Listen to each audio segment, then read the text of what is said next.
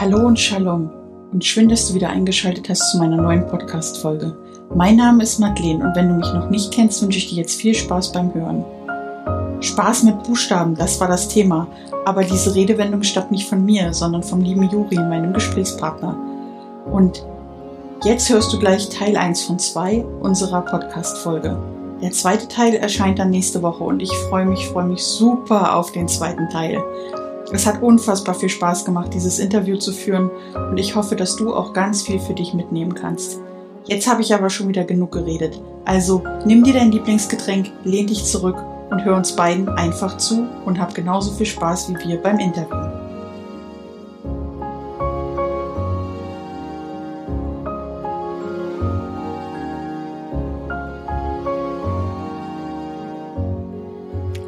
Hallo Juri, schön, dass du dich für dieses Interview bereit erklärt hast und dass du dir die Zeit für meine Hörer nimmst. Lass uns einfach mal mit meinen five random questions einsteigen. Oh. Number one, Schuhe oder Barfuß? Barfuß. Im Moment stehe ich barfuß, aber mit Socken. Halb. Okay. Klassik oder Jazz? Klassik. Warum? Hm. Es hängt davon ab, welcher Jazz. Bei Jazz denke ich direkt so, ah, so, so ein bisschen populären Jazz. Ne? Ich denke da so an Nora Jones oder so. Also so ein bisschen Jazzy Music. Ähm, ich höre super gerne klassische Musik, insbesondere Piano- und Streichermusik beim Texten, beim Schreiben, weil es mich in gewisse Stimmungen und Schwingungen bringt, in denen ich dann halt auch besonders kreativ und produktiv bin. Und wenn da irgendwo Stimmen mit dabei sind oder wenn die Musik zu wild und ja, Jazz hat ja sehr, sehr schnelle Wechsel drin und so, das wird ab und zu richtig, äh, richtig Party, dann ähm, zieht das so viel Aufmerksamkeit auf sich, dass ich nun auf die Musik höre und mich nicht mehr aufs Schreiben konzentrieren kann. Und beim Jazz äh, sind dann häufig häufig auch Stimmen mit drin. Und wenn ich schreibe so im Alltag, dann höre ich mehr klassische Musik ohne Stimmen, die sehr ruhig ist und vielleicht auch so ein bisschen monoton, also so zum Hintergrund intermalen, ja. Cool. Machen wir mal weiter mit Medien, Theater oder Kino. Kino. Ich liebe Kino und ich bin total, ich bin vielleicht so der Quälgeist von manchen. Es gibt ja so Kinos, da gibt es kein Popcorn und keine, keine Nachos, damit man kein Knabbern oder Rascheln hört. Ähm, bei mir ist total, ich brauche, ich trinke nie Cola, außer im Kino. Da brauche ich Riesentüte Popcorn und Cola. Und manchmal bin ich nach dem Kino so hibbelig, weil ich so voll den Zuckerschock habe. Nur das brauche ich, das liebe ich. Frage Nummer vier. Wenn du ein Wochentag wärst, welcher Wochentag wärst du? Der Montag. Ich liebe Anfänge, ich liebe Beginne. Am Montag ist immer alles noch möglich. Am Montag ist meine To-Do-Liste ellenlang und ich sage mir, das werde ich alles diese Woche erreichen. Und wenn dann so der Sonntag kommt, denke ich mir, hm, vielleicht wieder ein bisschen zu groß gesehen. Aber ich liebe den Montag, weil der, der ist halt für mich so Sinnbild des, ja, von, von Anfängen, von, von Möglichkeiten, von Optionen. Herrlich. Frei nach dem Motto ist just another manic Monday.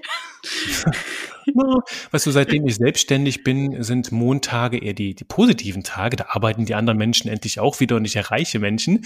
Weil ich habe ja so die, die Marotte, dass ich, ich, ich ich arbeite halt nicht mehr. Ähm, also ich nenne es nicht so, weil mir das Spaß macht und ich verbiete mir halt selbst nicht am Wochenende Spaß zu haben. Also mache ich manchmal am Wochenende auch Dinge, nur dann erreiche ich niemanden, kann ich mit niemandem kommunizieren und das ärgert mich dann immer, wo ich mir denke, ach, wieso können nicht alle jetzt arbeiten? Ähm, nee, aber es gehört dazu auch zu meinem persönlichen Reifeprozess, dass ich lernen durfte in den letzten Jahren auch Pausen zu machen und ähm, das ist ganz wichtig. Ja. Letzte Frage. Welches Getränk bist du? Ein Ingwer-Shot. Habe ich jetzt eben noch getrunken vor ein paar, vor ein paar Sekunden hier zur Vorbereitung. Ich liebe Ingwer-Shots, trinke ich morgens nach meinen ersten drei Kaffee, ähm, einfach weil es so das ist für mich so das Wachwerden des, des gesamten Körpers, weil es kribbelt, es, es brennt nicht nur im Mund, äh, sondern halt habe das Gefühl, ist vielleicht auch ein bisschen Placebo-Effekt, dass ich schon nach zehn, nach zehn Sekunden volle Energie habe und du spürst es, wie alles warm wird im Körper. Ha, liebe ich. Ganz, ganz kleine Dosis mit maximal effektiver Wirkung. So sollten übrigens auch gute Texte sein. Ha. Und du hast eine wunderbare Überleitung geschaffen. Wir steigen jetzt mal in die richtigen Interviewfragen ein. Was mhm. magst du uns denn über dich erzählen? Außer das, was wir jetzt schon wissen. Boah, also ich bin Juri, Juri Keifens ist mein Name. Jetzt hier, während wir sprechen, bin ich 34 Jahre alt. Ich gebe das immer ganz gerne mit, weil wenn Menschen meine Website sehen, denken die sich, was will der 23-Jährige mir da erzählen? Ähm, hab mich gut gehalten. Ich hoffe, das hält auch noch weitere 50 Jahre. Also wenn ich mit 80 auch noch aussehe wie 30, fände ich das cool. Werde mein Bestes geben. Ich bin aufgewachsen in einem kleinen belgischen Dorf. Manchmal hört man das noch so. Ich habe so einen französischen Akzent ab und zu mit drin. In Belgien spricht man Französisch, Deutsch und Niederländisch mehrsprachig. Das heißt, ich bin auch mehrsprachig aufgewachsen. Sprachen sind halt so das Thema in meinem Leben. Und ich habe sehr schnell gemerkt, dass ich auch am geschriebenen Wort Freude habe und ähm, ja, habe dann ganz klassisch Germanistik, Anglistik studiert mit einem Fokus auf kreativem Schreiben, auch auf Übersetzung und Literatur und äh, bin dann nach der nach der ähm, nach der Uni raus in die Welt, dachte dann, ich bin der König des Textens und dann hat mir die Marketingwelt sehr schnell mein, Kön mein Krönchen vom Kopf geschnipst, weil ich gemerkt habe, okay, in der Marketingwelt braucht es eine andere Schreibe, da braucht es eine andere Herangehensweise und das durfte ich dann noch lernen. War eine Zeit lang Marketingmanager in einem Energiekonzern, habe da sehr viel gelernt, sehr, sehr viel auch selbst getextet im Marketing und mich dann, wann war das, ich glaube 2016 oder 2017 selbstständig gemacht als freier Texter, als Ghostwriter Mitarbeiter, war eine Zeit lang Chefredakteur ähm, eines Online-Magazins und äh, durfte da mit vielen spannenden Menschen zusammenarbeiten. Das heißt, so Schreiben und Lernen übers Schreiben, das ist so meine Leidenschaft. Und ähm, seit zwei Jahren vermittle ich auch das geballte Wissen aus ganz vielen Bereichen, die zusammenkommen bei mir im Thema Verkaufstexten, also Copywriting. Das ist für mich die, die Kunst, ähm, mit deinem geschriebenen Wort das Denken, Fühlen und Handeln von Menschen zu gestalten. Das heißt, für mich sind das nicht nur schnöde Verkaufstexte, es geht nicht nur um Conversions, um Zahlen und, und darüber Menschen zu überreden. Das, davon distanziere ich mich. Es geht bei mir beim Verkaufstexten darum, Menschen anders denken zu lassen, damit sie anders fühlen und dann auch anders handeln. Das ist jetzt so mein Werdegang. Also ich bin Text, Buchstaben, Mensch mit Leib und Seele und darüber hinaus auch super, super neugierig. Ne? Ich bin auch äh, Drummer gewesen, also Schlagzeuger einer Popband eine Zeit lang, äh, bin nebenbei auch Hypnose-Coach, da habe ich mich fortgebildet, bin NLP-Trainer und äh, bringe sehr, sehr viele Einflüsse auch aus Verkaufspsychologie, aus Philosophie mit, ähm, weil ich an jeder Stelle lerne, Wissen aufsauge, sehr, sehr viel lese und das bereichert glaube ich, auch alle, die mit mir arbeiten, denn es formt so eine einzigartige Mischung, ähm, die, ja, die in meiner Arbeit zusammenkommt wo ich rund um Text denke. Vielleicht noch so ein paar Fun Facts, ne, neben dem, neben dem Schlagzeuger in mir, der tatsächlich jetzt in Corona weniger geworden ist, ähm, habe ich einen Braungurt im Karate. Das heißt, zum Schwarzgurt habe ich es noch nicht geschafft, steht aber irgendwann auf meiner Liste. Wenn ich wieder mehr Zeit habe, dann will ich da tiefer eintauchen. Und ähm, wenn ich nicht Texter geworden wäre, dann wäre ich heute wahrscheinlich Sternekoch, auch wenn ich weiß, dass das ein sehr, sehr herausfordernder Beruf ist. Doch neben dem, neben dem Schreiben, ich liebe nicht nur leckere Texte, sondern auch auch leckere Gerichte. Das heißt, ich esse sehr gerne, genieße sehr gerne und äh, das habe ich auch während meines Studiums zu meinem Nebenberuf gemacht. Ne? Ich war da damals Hilfskoch in einem Restaurant, tatsächlich acht Jahre lang und ähm, habe das geliebt, Essen zu zaubern und ähm, wenn ich nicht mehr texten würde, dann würde ich wahrscheinlich kochen. Leckere Gerichte. Im Moment koche ich leckere Texte und vielleicht später mal leckere Gerichte. Das bin ich. Sehr cool. Und äh, wir hatten Angst, dass wir nicht alle Fragen unterkriegen. Du hast mir schon fünf in einer beantwortet. Das ist super.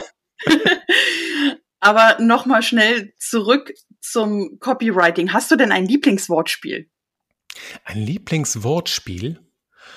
Hm. Puh, ich bin im, e, e, ehrlich gesagt mehr so Fan so von Alliterationen, also wo mehrere Wörter hintereinander den, den gleichen Anfangsbuchstaben haben.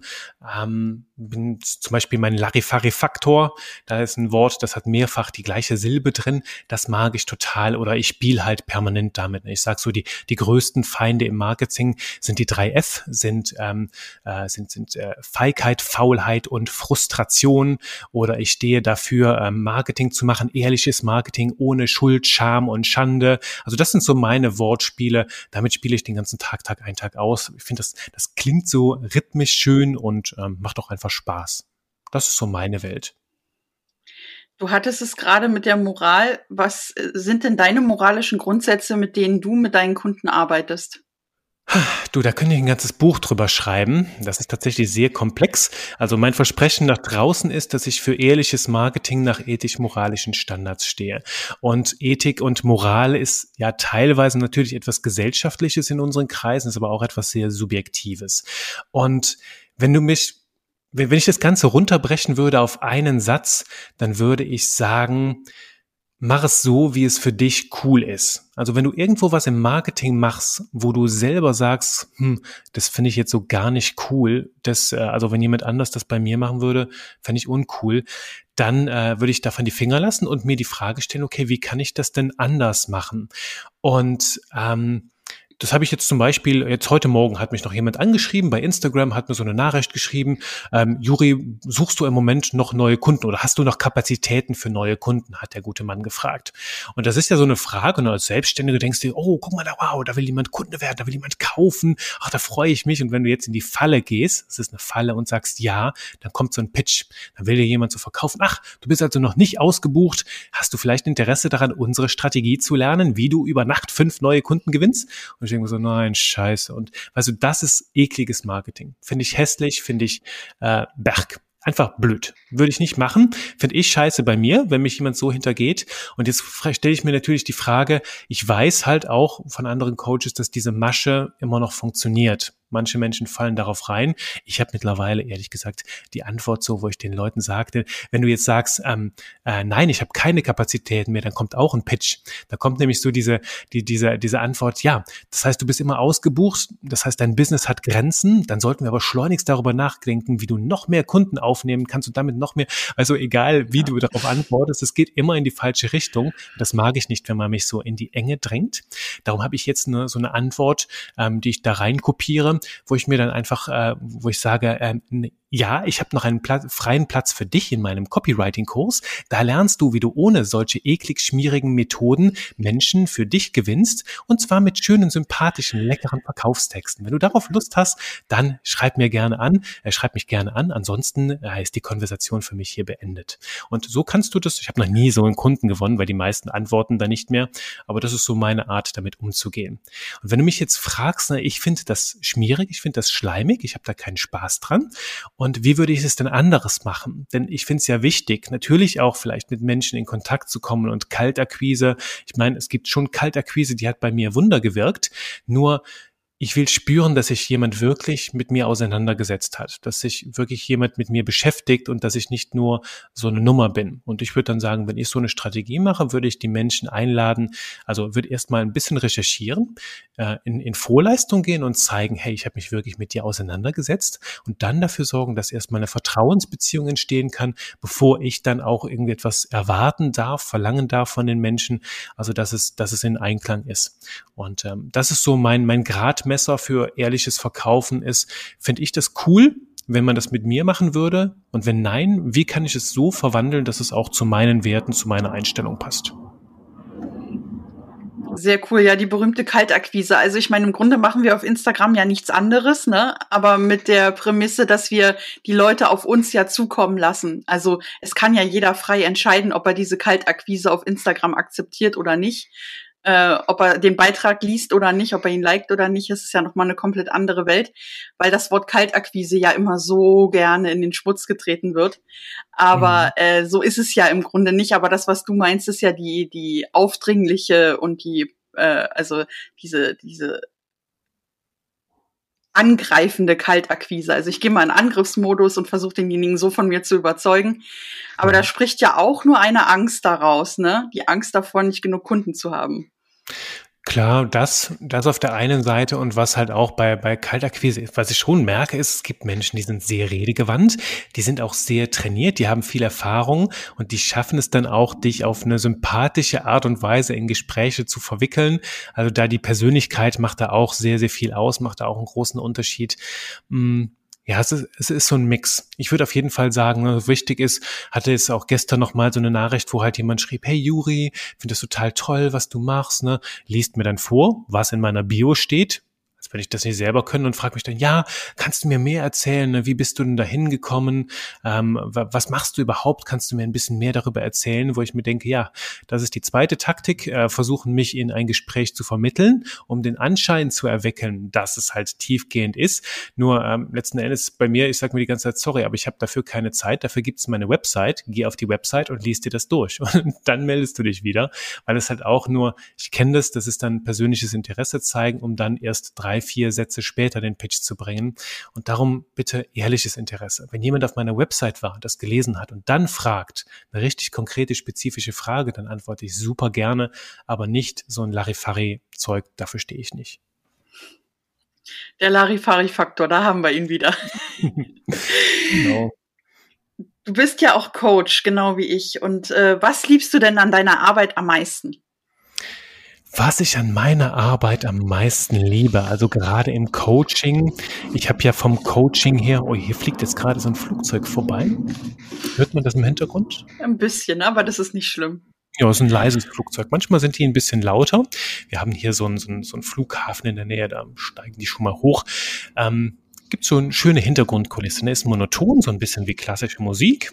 Lenkt auch nicht ab. Ähm, ja, äh, deine Frage deine Frage? Coaching. Was Com liebst du am Coaching?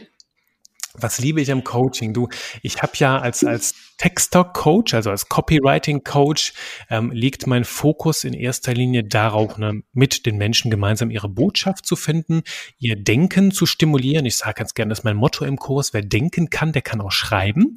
Denn es geht darum, erst einmal klare Gedanken zu finden. Denn wenn deine Gedanken klar sind, dann findest du auch leichter die passenden Worte. Das ist bei mir manchmal auch ganz, ganz krass. Wenn ich nicht weiß, was ich schreiben soll äh, oder irgendwo festhänge, Blockaden habe, dann liegt es meistens daran, dass ich mir gar nicht klar gemacht habe, hey Juri, was willst du überhaupt erreichen? Wo willst du überhaupt hin? Dann bin ich so auf Gedankensafari und verlaufe mich irgendwo im Urwald und dann muss ich mich halt selbst dahin bringen, die Gedanken wieder klar zu machen. Und das ist das, was ich halt mit den Menschen mache und was mich am meisten daran inspiriert und mir Freude bereitet, ist, wenn die Menschen so Durchbrüche haben. Äh, ich habe zum Beispiel zuletzt ein Coaching-Gespräch gehabt, da ähm, äh, ging es darum, einem, einem, einem jungen Herrn, einem jungen Copy Copywriter aus der aus einer Marketingagentur ähm, Input zu geben, so ein bisschen an, an, an die Seite Sparringspartner zu sein. Und dann haben wir seine Anzeigen durchgeschaut, was er getextet hat. Und dann habe ich ihm gesagt, ja, guck mal hier, lass uns mal den Rhythmus von diesem Text hier anschauen. Lies dir den mal laut vor. Was hast du an Rhythmus? Okay, und wie können wir das jetzt verändern? Dann haben wir angefangen, angefangen zu experimentieren, ein paar Worte umgestellt, aber alles so in Anleitung, dass er das selbst erkennt und ähm, daran danach zu merken, dass er nach einer Stunde vollkommen andere Texte schreibt, mit ganz anderer Stimmung, sehr viel spritziger, das macht mir Freude, also wenn die Menschen Durchbrüche haben und vor allem Ideen. Ne? Ich ermutige Selbstständige und, und, und auch insgesamt alle Marketingbegeisterten dazu, selbst Texte zu schreiben, weil das Wissen steckt ja in dir drin und es kommt auch in Verbindung idealerweise mit deiner Persönlichkeit, wie bei mir, wenn ich von leckeren Texten schmecke, äh, spreche, dann einfach, weil ich sehr, sehr gerne esse. Und das sind halt so zwei Themen. Mein Fachgebiet kommt mit meiner Leidenschaft zusammen und formt eine einzigartige Mischung. Und so sollte das überall sein, dass wir Persönlichkeit mit reinbringen, denn das sind die Dinge, die hängen bleiben, die auch Sympathie wecken. Und äh, das finde ich halt schön. Darum ermutige, er, ermutige eine Kombination aus ermutigen und ermuntern. Ich ermutige die Menschen dazu, äh, die Texte selbst zu schreiben, weil das Wissen ja in ihnen drin steckt und ihre Persönlichkeit auch. Und wenn ich das jetzt für dich machen würde, dann würde ich dir erstmal wahrscheinlich vier Stunden lang Fragen stellen, um überhaupt einen Überblick dazu, darüber zu bekommen, was machst du, warum ist das wichtig, wen sprichst du damit an, was haben die Menschen für Probleme, was für Wünsche, wo wollen die hin, was wollen die auf jeden Fall vermeiden, was ist denen peinlich und, und, und. Ich habe da so eine Liste von Fragen, die sehr tief gehen, so auf aufwühlende Fragen. Und wenn ich die ganze Inhalte habe, dann erst kann ich mit dem Texten anfangen, auch wenn ich die Marke so ein bisschen kenne, dich als Person. Und all das steckt ja sowieso in dir. Darum ermuntere ich die Menschen, das selbst zu tun, selbst zu schreiben, weil die ganzen Bausteine in ihnen drin sind. Die fügen wir einfach nur zusammen und dann entsteht was ganz Magisches. Und was da im Coaching auch sehr magisch ist, ist, ähm, wenn die Leute halt auf diese Spuren, auf diese Denkpfade gehen und dann ganz spannende Durchbrüche haben, wirklich Texte schreiben, die so schön sind, dass ich mir denke, wow, das hätte ich nicht besser machen können. Und das ist so mein Ziel, mich selbst überflüssig zu machen. Das, das erinnert mich gerade daran, dass ich die Satire-Folge von deinem Podcast gehört habe und dann die ganze Zeit nur da saß und mir am liebsten eine Tüte über den Kopf gezogen hätte, weil ich dachte, oh nein, oh nein, da so ein bisschen ist da ja immer noch in mir. Äh, und aber es ist ja positiv, weil es, es, es triggert ja den Willen an, was daran zu ändern. Und das finde ich halt so wichtig. Das merke ich auch in meinen Coachings. Wenn du jemanden hast, der jetzt vor dir sitzt und erwartet, dass du jetzt seine ganze Welt umkrempelst, mhm. dann wird es auf Dauer nicht zum Erfolg führen. Und es ist immer das größte Kompliment, wenn dann so die ersten Nachrichten kommen, du, ich hatte da eine Idee und ich habe das und das gemacht und genau. guck mal, das hat funktioniert und äh, ne, es ist, genau. ja, da ja. bin ich total bei dir, das ist das Coolste. Ähm, mal noch eine Frage zurück. Deine Zielgruppe, wer ist denn überhaupt deine Zielgruppe?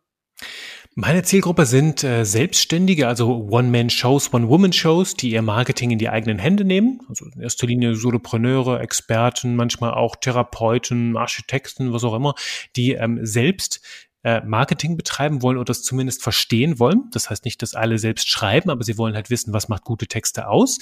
Und auf der anderen Seite sind es Marketingbegeisterte. Das heißt, das sind Menschen, Marketing-Mitarbeiterinnen und Mitarbeiter aus Unternehmen, die halt sagen, ja, wir wollen Copywriting auch in-house als, als, als Fähigkeit mit reinbringen. Das ist so, im Grunde genommen so zwei Drittel schon Selbstständige und ein Drittel sind es dann Angestellte, die, die Neugier, neugierig sind für diese Fähigkeit, ja. Okay.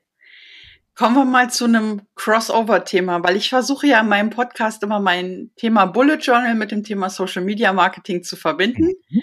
Und deswegen die Frage an dich. Schreiben mit der Hand, was bedeutet das für dich? Schreiben mit der Hand, das ist das, wo ich sage, ich bin auf Gedankensafari. Also ich schreibe sehr gerne mit der Hand, wenn ich Themen entdecke. Also ich denke schreibend sehr, sehr häufig. Also auch wenn ich, wenn ich irgendwie an Texten arbeite, ich könnte jetzt nicht so im luftleeren Raum, ne, natürlich könnte ich das, aber ich, ich, es geht sehr, sehr viel zäher von der Hand, wenn wir jetzt beide hier sagen, ja, wir arbeiten jetzt an einem Text und du liest mir das vor und dann gebe ich dir Feedback. Also ich denke sehr stark schreibend und das geht nochmal besser, wenn ich mit der Hand schreibe. Denn äh, wissen das ja auch nachweislich, sind dann mehr Hirnregionen aktiv. Du hast auch mehrere Sinne, die daran, daran arbeiten. Ne? Dein Tastsinn ist damit mit dabei. Äh, ich mag das, wie sich dann Papier anfühlt. Schreibe aber auch digital mit der Hand. Das können wir ja mittlerweile auch, ne? auf irgendwelchen Tablet-Computern ähm, mit digitalen Stiften. Das geht auch. Und für mich bedeutet das halt eine andere Denkqualität, weil das ist so für mich der, der, der größte Augenöffner gewesen. In dem Moment, wo ich ähm, mit der Hand schreibe, weiß ich, es braucht nicht perfekt zu sein. Also da habe ich viel mehr Mut zur Imperfektion, ähm, denn wenn die Buchstaben so auf dem Computer stehen, dann sind die halt mit so einer schönen Schrift, halt sehen die immer super makellos aus, äh, super schön und, und alles sauber gesetzt und dann traue ich mich, habe ich größere Hemmschwellen, sagen wir mal, dieses perfekte Bild wieder auseinanderzunehmen und äh, da drin rumzuwursteln. Und wenn ich das auf, mit der Hand schreibe, kannst du es digital halt einfach wegwischen oder du kannst das halt einfach durchstreichen oder die ein neues Blatt hinzunehmen und und und, dann darf das wachsen. Ich denke da auch sehr gerne in Mindmaps oder wenn ich kurze, wenn ich mit Sprüchen arbeite, schreibe ich auch alles auf, was mir irgendwie einfällt. Und das ist halt das größte Ding. Ich habe weniger weniger Hemmschwellen, ähm, dann später nochmal diese Texte aufzubrechen, weil mit meiner Handschrift, ich habe jetzt keine hässliche, aber auch nicht die schönste Handschrift, sieht das halt alles unperfekter aus und ähm, das macht mir Mut, dann mehr daran zu feilen. Und mein Gehirn arbeitet da halt einfach ganz anders und äh, das ist halt für die Ideenfindung, um Themen zu erforschen, zu explorieren, ein super, super Ding. Du hast es äh, gerade schon so ein bisschen angeteasert eine Frage, die habe ich tatsächlich bei der Vorbereitung vergessen und jetzt hast du es selber gerade gesagt. Ja. Äh, dieser, dieser eine Markenname, der kursiert immer wieder in meinen Fragen. Ich bekomme immer wieder die Frage, muss ich ein, wenn ich ein Business gründen will, Apple-User sein oder geht das auch mit Windows? Und ich glaube, du meintest gerade das berühmte iPad. Äh, ja. mit dem Apple Pencil, weil also ich ich komme immer mehr zu dem Schluss, äh, es muss nicht sein, aber je nachdem, in welchem Business du unterwegs bist, ist es einfach eine sehr tragende ähm, ja. Hilfe. Ich, ich hätte jetzt gesagt, ähm, also kannst halt nicht mit Apple arbeiten, ne? kannst halt machen, ist dann aber scheiße. also, ich, ich bin großer, großer Apple-Jünger. Ich habe alles. Ne? Ich habe den ganzen Kosmos. Äh, also ich habe ein, ein, iMac, ein, ein, ein MacBook. Äh, halt einfach, weil ich als Textmensch halt überall schreibe äh, und dergleichen. Habe auch ein iPhone. Und das Schöne ist, es ist halt ein Kosmos. Und alles, was ich an einer Stelle mache, habe ich überall. Also meine Gedanken ich habe so viel Dinge, die ich am Tag notiere und, und bearbeite. Ich brauche halt einfach alle meine Gedanken permanent überall. Und das macht Apple halt möglich. Ich hatte auch mal ein iPad, das ist mir nur, das ist ein bisschen peinlich, das zu sagen, das ist mir mal vom Balkon gefallen und ähm, seitdem habe ich keins mehr. Es war nämlich wirklich total schaden, sogar der Stift war kaputt am Ende. Und ähm, zögere jetzt, mir da ein neues zuzulegen, weil ich im Moment wieder sehr, sehr stark mit Papier arbeite. Doch ich finde Apple gerade mit diesem Kosmos und natürlich klebt da auch so ein gewisses Image dran. Das ist, das ist für mich, ähm, wenn wir jetzt in die NLP-Welt gehen, ne, ist, du, du hast ja verschiedene Emotionen, die irgendwo mit verankert sind. Wenn du jetzt deinen Schreibtisch hast, ne, ich hatte früher im Job, hatte ich so einen ISO-zertifizierten großen grauen Schreibtisch, so ein Stahlmonster. Und wenn du vier, fünf Jahre an dieser Stelle arbeitest, dann kleben da an diesem Schreibtisch ja irgendwann mal alle Emotionen dran. Alles, was du da erlebt hast, was du da in guten Momenten, aber auch für schlechte Telefonate geführt hast und so, all das klebt da dran. Und irgendwann setzt du dich dahin und sofort flammen diese Emotionen wieder auf.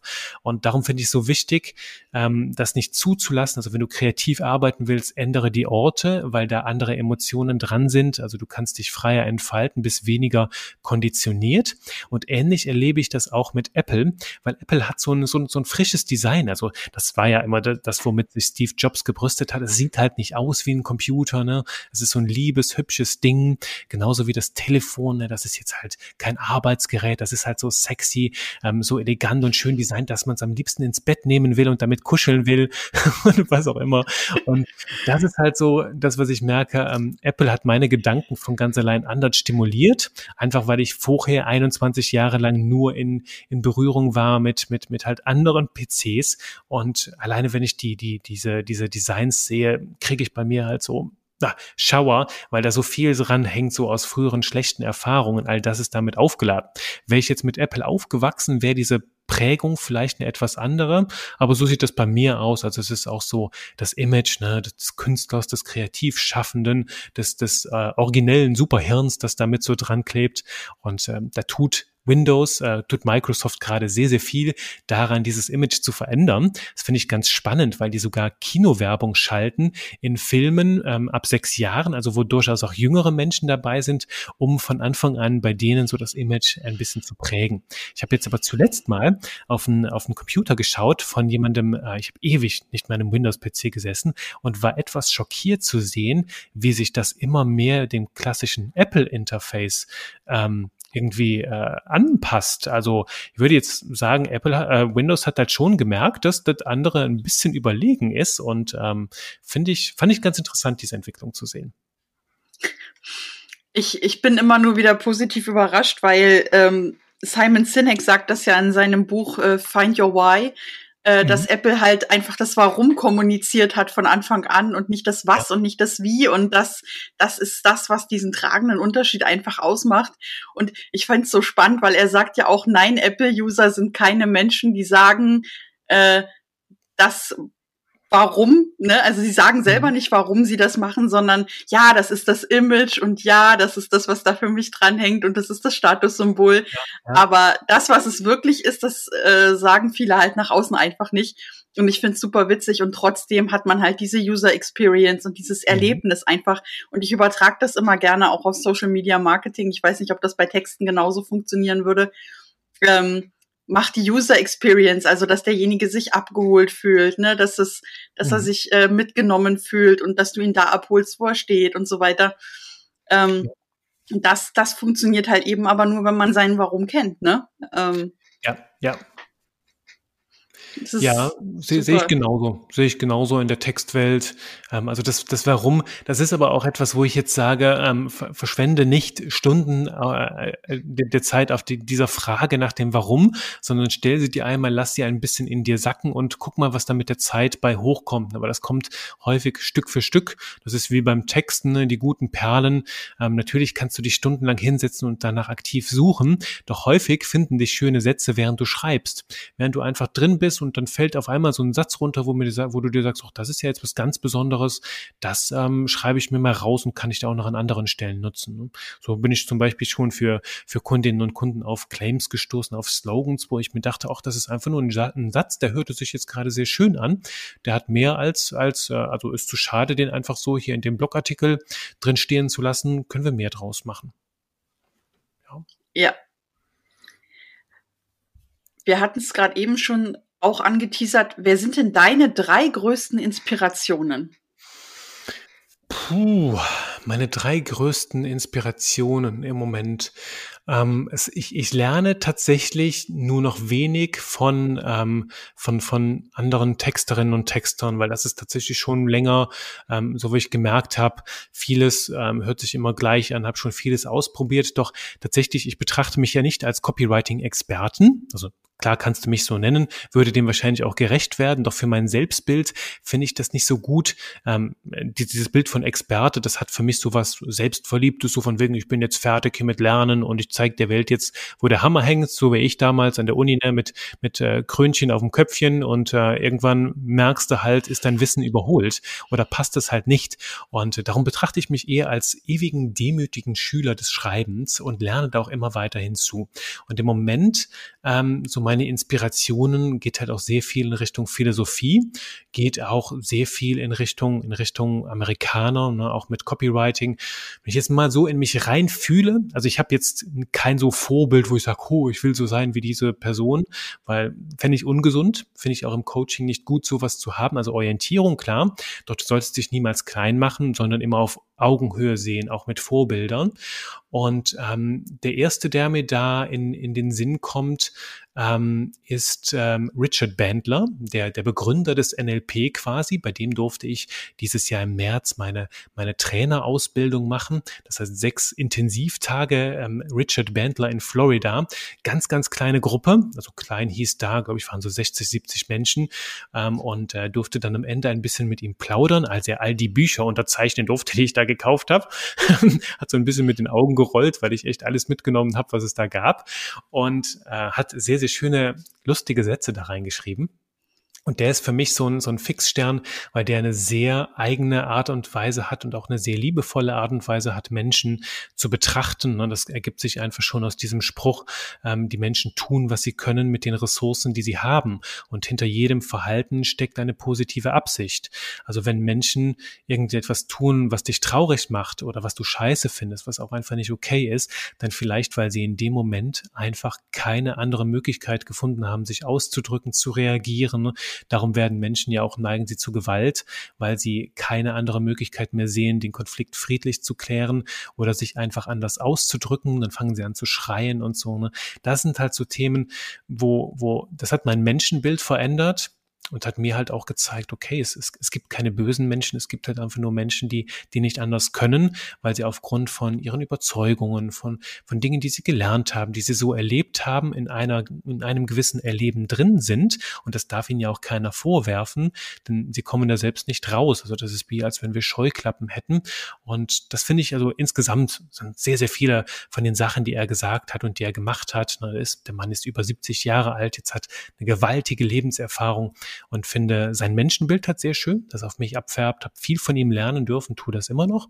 Ähm, eine zweite Person, würde ich sagen, jetzt aus dem, aus dem amerikanischen, aus dem Copywriting-Raum ist äh, Dan Kennedy, ein Urgestein des Marketings, ähm, auch des, des Copywritings, des, des, ja, des uralten Marketings, noch zu den Zeiten, wo es noch keine Computer gab, wo die, wo die Copywriting, Copywriter noch Briefe schrieben. Und ähm, das ist so bis heute das, was er schon vor 50 Jahren vermittelte, also gut, so alt ist er jetzt auch nicht, sagen wir vor 30 Jahren, ist ähm, heute noch gültig, weil da sind so viele tiefe Weisheiten drin und da steckt auch vieles drin, was die Menschen in der heutigen Marketingwelt, ne, shiny new objects, überall ganz viele neue Kanäle, immer wieder über Bord werfen. Doch ich sage ganz gerne, das, das vermittle ich auch in meinem Copywriting-Kurs. Ich sage halt nicht, bei mir gibt's nicht Landingpage Copywriting, Newsletter Copywriting oder Social Media Copywriting, sondern es ist alles eins. Ich orientiere mich nicht an Plattformen, sondern am Menschen, denn die Art und Weise, wie wir Menschen funktionieren, ist seit Tausenden von Jahren immer die gleiche. Ich habe mal vor ein paar, vor letztes Jahr einen, Vortrag gehalten auf einer Marketingkonferenz. Da kam der, der Moderator später zu mir und sagte, Juri, so wie du das beschreibst, jetzt Menschen überzeugen, ist ja schon wie Moses die Menschen in der Bibel ähm, zum Handeln motiviert hat. Und genauso ist es. Also wir Menschen funktionieren seit tausenden Jahren gleich. Darum lerne, wie Menschen funktionieren, wie Menschen ticken, was Menschen bewegt. Und ähm, das können wir dann nutzen auf, auf eine ehrliche Art und Weise, äh, um den Menschen etwas Gutes zu tun und ihnen Dinge zu vermitteln, die ihr Leben bereichern. Und äh, das ist so der zweite Einfluss, ist Dane Kennedy. Und der dritte, ich gucke hier gerade auf, auf, äh, auf, mein, auf mein Schreibtisch, was hier so zum Lesen liegt, würde ich sagen, ist äh, Friedrich Nietzsche. Ähm, einfach jetzt so als Philosoph, weil ähm, hat ein, ein sehr, sehr krasses Menschenbild, ne? also das, das auch des Übermenschen, was jetzt weniger damit zu tun hat, was irgendwie Propaganda in, in, den, äh, in, in den früheren Jahrzehnten dieses Jahrhunderts, des letzten Jahrhunderts mit den Menschen gemacht hat. Äh, ich finde es sehr positiv, dass das so, das ist das, das Bild des ewig strebsamen Menschen, ne? der, der immer weiteres Neues entdecken will, der Spaß daran hat, sich weiterzuentwickeln und ähm, der hat eine, eine, so eine grundsätzliche Haltung zu allem, in der ich mich in sehr, sehr vielen ähm, Situationen wiederfinden kann. Also der Übermensch ist ja jetzt auch nichts, äh, was wir irgendwann werden, was wir erreichen können, sondern es ist so ein Ideal, nach dem wir streben können. Ne? Dass wir unser, unser Leben in allen Beziehungen, in allen Richtungen permanent besser machen wollen, dass wir Neues entdecken wollen. Und das ist etwas, das mich in seiner Philosophie ähm, sehr, sehr stark inspiriert und vor allem auch sind Gedanken, an denen ich knabbern kann. Ne? Also so ein Nietzsche liest du nicht abends im Bett oder in der Hängematte, denkst, ach, jetzt lese ich mal 50 Seiten. Ne? Also es, es sind halt so, immer wieder so alle fünf Sätze, wo ich hängen bleibe und denke mir, man, ist das deep. Da muss ich jetzt erstmal mich eine Stunde hinsetzen und über diesen einen Satz nachdenken.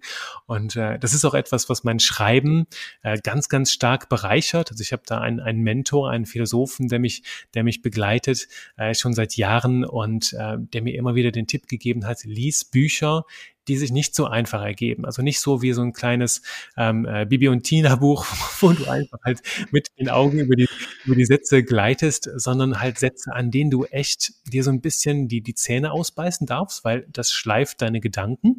Und je besser du auch in komplexen Themen durchsteigen kannst, desto stärker werden auch deine Fähigkeiten, Dinge zu vereinfachen, Dinge zu verstehen, an den Kern der Sachen zu kommen und das finde ich, äh, also da in, insgesamt so bei, bei, bei vielen Philosophen sehr spannend. Also ich lese sehr viel Philosophie in meiner Freizeit. Das, das hatte ich tatsächlich äh, jetzt das allererste Mal bei einem Buch in meinem Leben, dass ich nicht vorwärts gekommen bin beim Lesen. Und ich habe ich hab erst gedacht, schmeiße ich es einfach in die Ecke und dann dachte ich wieder, nein, ich will das jetzt, aber ich will diese Handlung verstehen und es macht mich wahnsinnig. Also ich meine, wir haben beide Literatur studiert, wir haben es ja im Grunde beide gelernt, wie man mhm. liest, ne? Aber lesen und verstehen sollte jetzt nicht so das Problem sein. Und trotzdem konnte ich einfach dieser Handlung nicht folgen.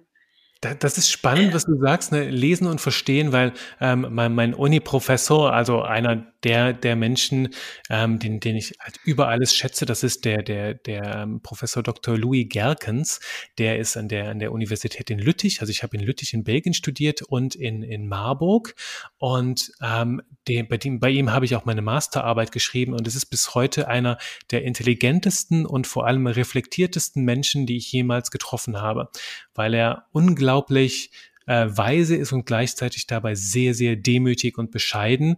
Ähm, also sagte zu mir, ähm, Herr Keifens, ich, ich äh, studiere seit, seit Jahrzehnten Literatur, ich lese so viel und Dennoch würde ich nicht behaupten, dass ich lesen kann. Ich lerne das Lesen immer noch, weil Lesen, ne, die Buchstaben erfassen und Worte irgendwie einscannen mit den Augen, das ist eine Sache. Doch verstehen und äh, mit Tiefgang eintauchen ist eine andere Dimension. Und wir haben dann im Studium sehr viel gelesen, so ähm, Werke von, von E.T.A. Hoffmann oder Heinrich von Kleist, die ja nicht nur, Kleist ist ja super, ne, da, da, sind, da ist nicht nur, ist wie so Tapete, da ist mit Kleist gekleistert, äh, mit, mit, mit, Kleister, da komme ich jetzt von einem Stückchen zum anderen. Das ist wie so mehrere Schichten Tapeten, die übereinander gekleistert sind. Und ähm, die darfst du erkennen, diese, diese unterschiedlichen, unterschwelligen Ebenen, die da noch mitliegen im Text, die, die, die Autoren, die zu Zeiten geschrieben haben, wo es sehr starke Zensur gab, wo du nicht sagen konntest, was du willst, und die es aber trotzdem geschafft haben, ein ganzes Buch zu schreiben, das nach oben hin wie so eine kleine Liebesgeschichte oder ein Abenteuerbuch wirkt. Und wenn du ein bisschen tiefer eintauchst, ist das eine eine extreme Auseinandersetzung mit dem Zeitgeist und da wird sehr viel an den Pranger gestellt und all das ist versteckt im Text und du kannst es lesen, ohne das eigentliche Buch zu lesen und das finde ich die Magie und das haben wir heute auch immer noch. Ne? Das ist auch das Schönste im, im Copywriting bei mir ist, ähm, wenn ich die, die, die ersten Texte der Menschen lese, die neu zu mir ins Coaching kommen, das sagt so viel aus, weil ich lese da drin so viel, also wie, wie selbstbewusst sind die Menschen, ähm, was für Werte stehen für sie, äh, also für welche Werte stehen sie, was ist ihnen wirklich wichtig und all das zeigt sich in diesen Texten und ich sehe dann auch sofort, was darf ich den Menschen als Impulse mitgeben für ihren nächsten Wachstumsschritt und das, das meine ich halt damit auch in unseren Texten, auch in unserer Sprache, die wir verwenden ist. Die Sprache ist, ist der ideale Coaching-Zugang, weil sich in unserer Sprache so viel versteckt, so viel über uns selbst aussagt, das ist äh, Wahnsinn. Ich glaube, wir könnten noch Stunden über Literatur sprechen. Ja. ähm, aber ich will mal noch zu einem anderen Thema kommen. Was hast du denn für dich selber gesehen, was in deiner Nische No-Gos sind? In meiner Nische. Also ich bin Copywriting-Trainer. Was ich in meiner Nische für No, also es, es gibt halt auch keine, keine, keine so wirkliche keine, keine so wirkliche Nische, beziehungsweise ich, ich schaue nicht so sehr um mich herum. Also ich habe mir sehr schnell angewöhnt, ich mache einfach mein Ding.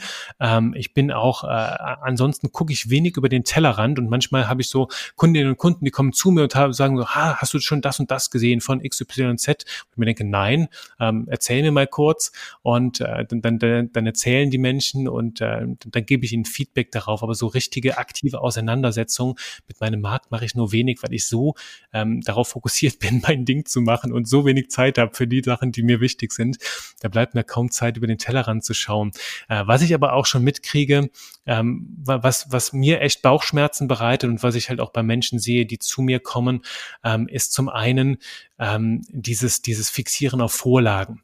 Und äh, wo, wo du Textvorlagen hast, ne, so in, in Richtung Fill in the Blanks, also füg noch dein Produkt, deinen Namen rein, deine Marke und fertig ist der Text, dann hast du so austauschbare Sachen. Also ich habe wirklich schon E-Mails gekriegt, die waren stellenweise im Wortlaut sogar ähnlich, weil die vielleicht alle von einer selben Vorlage stammten und das geht für mich gar nicht. Weil zum einen bleiben die Menschen dadurch unmündig, wenn du einfach so eine Vorlage reinkopierst, ohne zu verstehen, was machst du da und ähm, was, was steckt alles in diesem Text. Äh, und das, das, äh, also du, du lernst es niemals richtig. Das ist wie diese Malen nach Zahlenbildern, die du bekommst, wo du ausmalen darfst. Na, bloß nicht über den Strich malen. Erinnere ich mich an meine Schulzeit. Ähm, ja, das kannst du machen, dann hast du am Ende schöne bunte Bilder. Doch von diesem Malen nach Zahlen lernst du letzten Endes nicht malen. Also du, wenn du dann, wenn man dir jetzt sagt, mal mal hier eine Landschaft oder ein Porträt, kannst du das trotzdem nicht. Und mein Ziel ist es halt wirklich, Menschen zu zeigen, wie Copywriting in der Tiefe funktioniert, auch das Verkaufen, damit sie es auf alles anwenden können und nicht in irgendwelchen Vorlagen gefangen sind. Das ist das eine. Und was ich auch sehr viel mitkriege, das ist vielleicht so das zweite. Ansonsten fällt mir dazu nicht mehr ein, ist so dieses Lernen aus Büchern. Ich habe ganz oft Leute, die haben schon sehr, sehr viel gelesen, ne? die haben Bücher verschlungen und äh, haben gesagt, ja, Juri, das brauchst du mir nicht zu erzählen, das kenne ich alles schon. Und dann gehe ich auf die Website und die Leute haben noch nicht mal die Basics umgesetzt. Und da merke ich halt natürlich, das Wissen ist eine Sache. Ne? Viel, viel lesen, klar, total. Nur schreiben lernst du durch Schreiben und du darfst auch die Dinge umsetzen umsetzen, damit experimentieren, also durchaus mal dir die Finger mit Buchstaben schmutzig machen. Und das ist ähm, ja, das, das ist so das in, in der Branche, wo viele Leute dann hochtragende Marketingbücher lesen, doch es kommt letzten Endes auf Ergebnisse an, auf Endergebnisse. Und darum gibt es halt auch Leute, die kein Literaturstudium haben, die auch äh, manchmal noch nicht mal ein Abi haben und trotzdem super, super Copywriter sind und Copywriterinnen, weil die einfach Ergebnisse produzieren. Und äh, mich hat tatsächlich auch seit meiner Uni niemand jemand nach meinem Masterdiplom gefragt. Das liegt hier irgendwo ähm, gut versiegelt in der, in der Hülle. Nur äh, es braucht keiner, weil das, was die Menschen interessiert, sind Endergebnisse. Ne? Wir verkaufen Resultate und wenn du halt tolle Texte schreibst, die Menschen bewegen, dann äh, wer fragt dann noch irgendwie nach Zertifikaten und Diplomen? Also das kommt wirklich, das sind so diese beiden Dinge. Vorsicht vor Vorlagen, habe ich auch eine eigene Podcast-Folge mal zugemacht. Und das andere ist halt wirklich, ähm, ja, lesen auf jeden Fall. Es formt und fördert dich, doch gleichzeitig ne, schreiben lernst du durch Schreiben, also da auch erste Gehversuche machen und es nicht nur bei der Theorie belassen, sondern auch, ja, in, in die Texte mit reinbringen, diese Gedanken. Das wieder so ein Deckungs, äh, also etwas, was sehr deckungsgleich ist. Äh, ich sehe das im Social Media Marketing immer wieder. Diese hübschen Canva-Vorlagen, die sind alle toll und super für den Anfang. Und am Ende sieht dann doch jeder Post gleich aus. Und das ist einfach nur traurig, weil es nichts eigenes ist. Es ist nicht genau. authentisch. Es ist einfach nur eine Kopie von irgendwem anders. Genau. Ähm, um, um Tools bedienen zu lernen, mag das alles ganz nett und hübsch sein, ne? Äh, für die Anfangszeit, aber nicht um äh, lang, langfristig damit erfolgreich zu sein. Also kann ich dir absolut nur beipflichten. Mhm. Kommen wir mal noch zum Podcast-Thema. Ja. Podcaster meets Podcaster ist ja heute die Überschrift.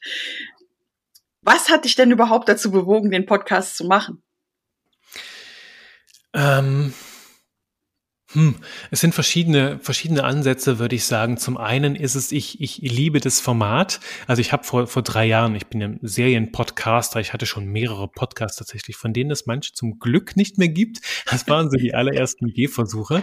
Es gibt im Moment noch zwei da draußen von mir, einmal Genie und Wahnsinn. Das war ein, ein Persönlichkeitsentwicklungspodcast, von dem es auch nur 52 Folgen gibt. Das heißt, ich habe ein Jahr lang, glaube ich, jede Woche eine Podcast-Folge gemacht und ähm, das dann aber irgendwie irgendwann eingestellt, und das, das zeigt schon auch so ein bisschen mein Warum dahinter. Ich hatte so viele spannende Gedanken, dass äh, mir immer wieder Menschen gesagt haben, boah, Jure, das hast du mir jetzt erzählt, das ist so krass wertvoll, äh, das müssten auch andere Menschen hören. Und aus dieser Motivation heraus habe ich diesen Podcast gemacht, also Genie und Wahnsinn, ne, also den, den, den Mut haben, ähm, also dein, dein Wahnsinn macht dich zum Genie, war damals der Slogan. Und äh, den Mut haben, halt dein Ding zu machen und, und es so zu machen, wie du es fühlst, wie es sich für dich gut und richtig anfühlt. Das war das Erste. Nur damals, was mich am Ende sehr viel Energie gekostet hat, ist diesen Podcast zu machen, doch ich hatte keine Möglichkeit, dass da auch etwas zurückkommt. Also du hattest auch keine Möglichkeit, jetzt mit mir zusammenzuarbeiten oder irgendwas von mir zu kaufen. Und das war halt viel, viel Energieinvestition für, ja, die, die nirgendwo hinführte. Und so habe ich dann nach einem Jahr gesagt, okay, ich, ich stelle das Projekt erstmal ein. Und es ist für mich immer noch in Kreativpause, weil es Teil ist einer größeren Vision. Vielleicht kommt das früher oder später nochmal wieder. Ich habe mich zum Glück damals dazu entschlossen, die Folgen nicht nicht vom Netz zu nehmen, weil es immer noch ein paar hundert Menschen gibt. Also es gibt immer noch ein paar hundert Aufrufe ähm, jeden Monat, also Menschen, die das hören und äh, die mir immer noch begeistert davon berichten. Jetzt auch, wo mein zweiter Podcast unterwegs ist, der deutlich mehr im Rampenlicht steht, das ist Texte, die verkaufen. Da spreche ich über Copywriting, einfach weil du siehst, ne, ich habe so viel darüber zu erzählen. Es wäre schade, wenn das nicht rauskommt. Das ist so die eine Sache. Ähm, ich habe natürlich auch ein Kursprogramm. Ne, ich habe äh, Möglichkeiten, da tiefer einzusteigen und ähm, da ist für mich dieser, dieser Podcast ist halt zum einen ein Gruß aus der Küche, um Menschen die Möglichkeiten zu geben, mit mir, also mit mir mal warm zu werden, mich kennenzulernen.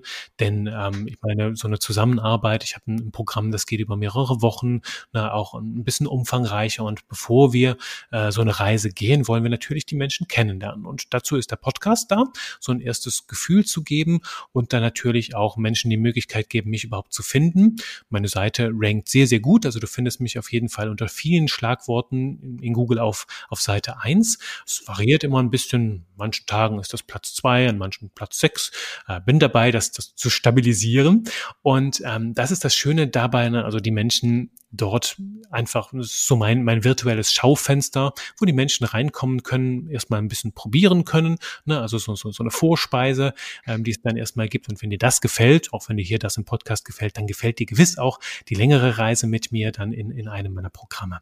Und äh, das war die Motivation dahinter quasi, mich zu zeigen und eine Möglichkeit zu geben, eine Verbindung aufzubauen. Was liebst du denn am Podcasten am meisten? Ähm, ich finde, du kannst so viel sagen, ohne dafür viele Worte zu nutzen. Also ich kann, wenn, wenn, wenn ich jetzt hier spreche, das schimmert natürlich, wie wir das eben gesagt haben, so mehrere Schichten übereinander gekleistert. Da schimmert natürlich sehr vieles durch. Wenn ich jetzt hier, ich rede ja komplett authentisch und ungeskriptet. Also du hast mir ja so ein bisschen die Themenschwerpunkte genannt, aber keine Fragen. Und das mag ich am meisten, weil mich das so stimuliert und meine Gedanken in eine gewisse Richtung bringt. Und äh, was ich daran sehr mag, ist, dass halt sehr viel durchschimmert, vielleicht auch meine Werte, mein, meine Persönlichkeit, meine Haltung zu vielen Themen, die dadurch lebendig wird. Und ähm, da steckt halt einfach so viele, so viel drin, weil über Stimme halt sehr, sehr viel mehr sich transportieren lässt, was wir in Texten halt liebevoll inszenieren dürfen. Das ist da sehr schön. Und wenn ich halt Solo-Folgen aufnehme, zum Beispiel für meinen Podcast, habe ich auch zum Start so ein paar Stichworte. Und äh, es ist auch immer wieder so eine kleine Gedankensafari. Ich äh, habe dann so ein, so, so ein Gefühl, aus dem heraus ich spreche. Und manchmal sitze ich hier vom Mikro, mache einfach die Augen zu und fange dann an, zehn Minuten zu erzählen. Und das tue ich so wie jetzt mit dir. Und ich finde es begeisternd, wohin mich diese Gedanken manchmal bringen und dass da manchmal auch Sachen rauskommen, jetzt auch wie hier mit dir im Interview, dass ich mir danach sage, wow, da habe ich was so Spannendes gesagt, das muss ich jetzt gleich mal, ähm, auch zum Beispiel mit diesem Wort ermutigen, finde ich halt super spannend. Ne? Das könnte ich jetzt halt einsetzen, ein bisschen häufiger einsetzen und ähm, ermutigen, ermutigen, ja, ja, muss ich nochmal drüber nachdenken. Ähm, aber da fallen halt so Dinge bei rum, die, die vielleicht beim ansonsten nicht abfallen würden und das mag ich daran sehr. Also diese, dieses breite Spektrum, das wir über die Stimme vermitteln können, äh, diese sehr persönliche Verbindung, die da entsteht, wenn, wenn du das echt machst. Und es gibt halt auch so Podcasts, die sind geskriptet, wo du hörst, dass Menschen vorlesen oder, oder vortragen. Das, hat nicht die gleiche Dynamik. Also ich glaube, das braucht dann schon so ein bisschen diesen Einsatz. Und ähm, das gefällt mir hier sehr gut dran, ja. Du, du hast es gerade gesagt, geskriptet, aber da kann ich äh, auch mal zur Entschuldigung aller Podcast-Anfänger sagen, am Anfang bist du wirklich super nervös. Ja, und ja, du hast, du hast dein Thema, du denkst dir, also so war es bei mir zumindestens. ich hatte mein Thema, ich wollte darüber reden und ich hatte einfach Angst, dass ich irgendwas von dem, was mir jetzt wichtig ist, vergesse. und deswegen habe ich in der Anfangszeit immer gescriptet. Heute äh, gibt's tatsächlich nur noch Sketchnotes und Mindmaps. Mhm. Ähm, und das hat natürlich auch über die Reise einen Unterschied gemacht und man hat es dann auch gehört. Ich bin einfach nur sehr, sehr dankbar für die, die dann dran geblieben sind und gesagt haben, gut, es ist der Anfang. Ähm, ich schalte da nicht gleich ab und ich gebe dem Ganzen eine Chance. Ich glaube aber, dass das ganz normal ist und zu der Reise dazugehört. Und wer die Schneid hat, sich hinzusetzen und gleich von vornherein komplett frei zu sprechen, der hat entweder schon irgendwo Vorerfahrung mhm. oder schon ein gewisses Selbstbild, das es rechtfertigt, äh, so da dran zu gehen. Ja, bin, bin ich komplett bei dir. Also ich sage es ja selbst, ne, ich habe ähm, Vorerfahrung aus mehreren Podcasts und das war ja also der erste Teil unseres Interviews. Es ging jetzt um Wortspiele, die Unternehmensgründung, Copywriting, die Zielgruppe, Unternehmensmoral und, und, und. Die nächsten Themen, über die wir gesprochen haben, waren dann noch der Umgang mit Rückschlägen, negativen Kommentaren, Tipps für Unternehmensgründung und das Leben als Coach. Und wenn du Spaß an dem ersten Teil hattest, dann solltest du den zweiten Teil auf jeden Fall nicht verpassen. Auch dazu werde ich natürlich nochmal einen Blogartikel schreiben und wir hören uns auf jeden Fall nächste Woche wieder. Unsere beiden Instagram-Profile, also das von Juri und mir, werde ich auf jeden Fall in den Show Notes verlinken. Und ansonsten wünsche ich dir jetzt noch ein wunderschönes Wochenende mit ganz viel Sonne und deinen lieben Menschen, die dir wichtig sind. Und ja, hab einfach ein schönes Wochenende. Wir hören uns nächste Woche wieder. Bye und Shalom, deine Madeleine.